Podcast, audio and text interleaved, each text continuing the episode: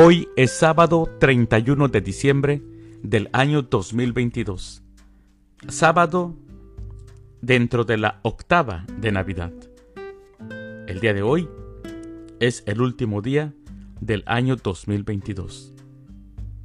En nuestra Santa Iglesia Católica celebramos a los santos Silvestre I, a Columba, Melania, a Juan Regis, a Mario, a Fabián y a Flor.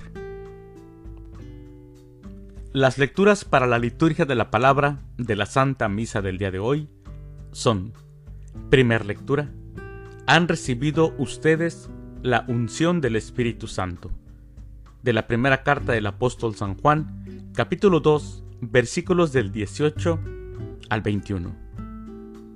El Salmo responsorial del Salmo 95, Alégrense los cielos y la tierra.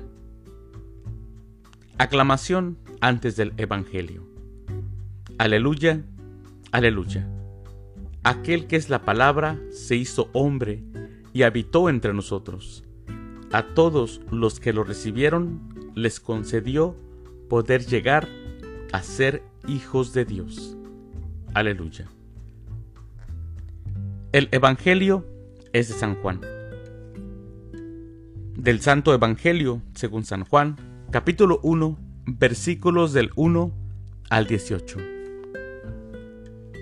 En el principio ya existía aquel que es la palabra, y aquel que es la palabra estaba con Dios y era Dios. Ya en el principio Él estaba con Dios. Todas las cosas vinieron a la existencia por Él, y sin Él nada empezó de cuanto existe. Él era la vida, y la vida era la luz de los hombres.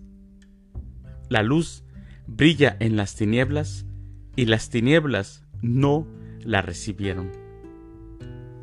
Hubo un hombre enviado por Dios que se llamaba Juan. Este vino como testigo para dar testimonio de la luz para que todos creyeran por medio de él. Él no era la luz, sino testigo de la luz. Aquel que es la palabra era la luz verdadera, que ilumina a todo hombre que viene a este mundo. En el mundo estaba, el mundo había sido hecho por él, y sin embargo, el mundo no lo conoció. Vino a los suyos, y los suyos no lo recibieron.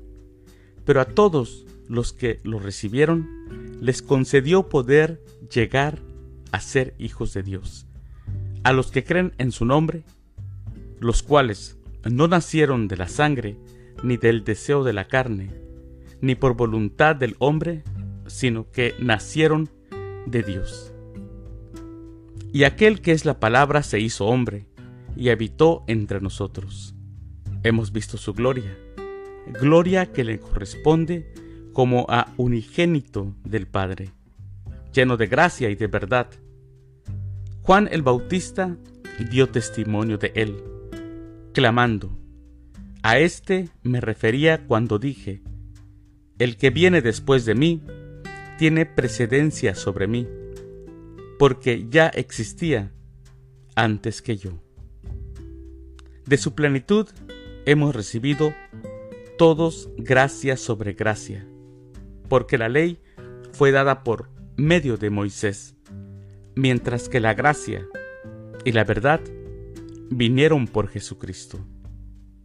A Dios nadie lo ha visto jamás. El Hijo unigénito que está en el seno del Padre es quien lo ha revelado. Palabra del Señor. Gloria a ti, Señor Jesús. Mis queridos hermanos, Jesús es el alfa y la omega. Jesús es el principio y el fin. Alfa, la primera letra del alfabeto hebreo.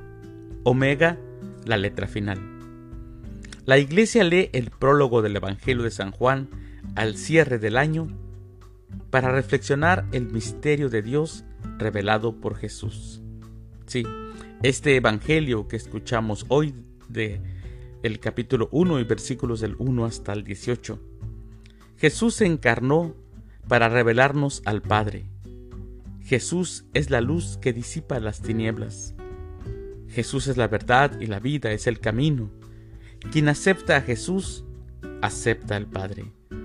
Él vino a nosotros, y quienes lo recibimos, los que creemos en su nombre, nacemos en el Espíritu y recibimos de Dios gracia y verdad. Por lo tanto, mis hermanos, ya no tenemos que esperar.